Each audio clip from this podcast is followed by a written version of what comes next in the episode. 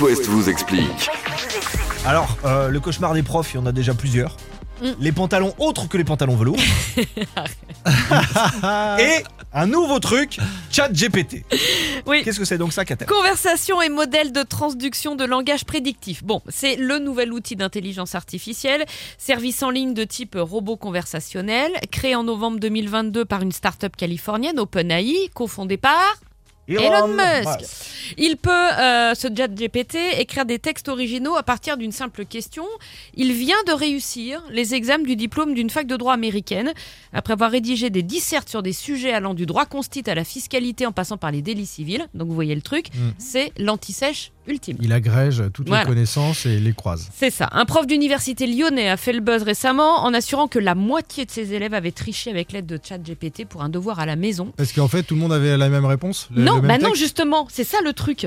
C'est qu'en fait, c'est bien plus malin que ça. Sciences Po, par exemple, a envoyé un message aux enseignants pour dire ChatGPT c'est non et tous les outils qui relèvent de l'IA c'est non sous peine de sanctions. Parce que les capacités de ChatGPT, c'est très impressionnant, c'est même flippant.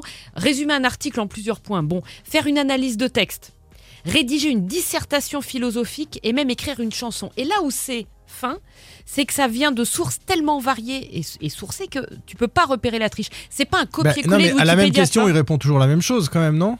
Oui, Ah de bah, manière différente. Mais de manière même différente, texte, ça dépend oui, comment organise le truc, exactement. Je te pose une même manière. question précise, je reviens une heure après, je repose la même question précise et Oui, il trouvera si c'est une une, question, réponse. c'est une, c'est une question basique, mais sur une dissertation, un Ouais. sujet de dissertation, Ouais. avec plusieurs élèves, tu Ah n'auras ouais, pas la ça, la même, formulation euh, le même rendu. question. Exactement. Il y avait Ouais. une parade à ça, non? Alors oui, la réponse du berger à la bergère euh, n'a pas tardé. Il y a quelques jours, un outil est sorti à la disposition des profs, donc entre autres GPT-0, capable de détecter les textes générés par euh, ChatGPT.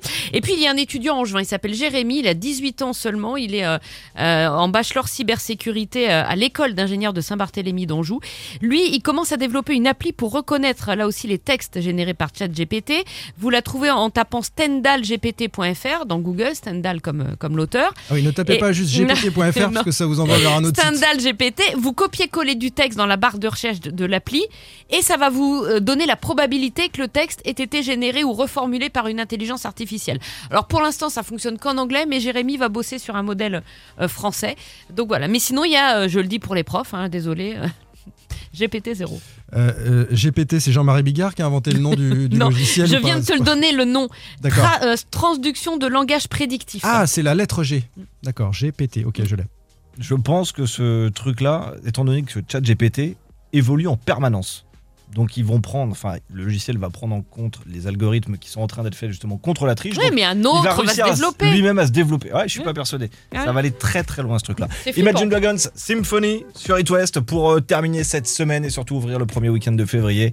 Imagine Dragons et Adele sur It West.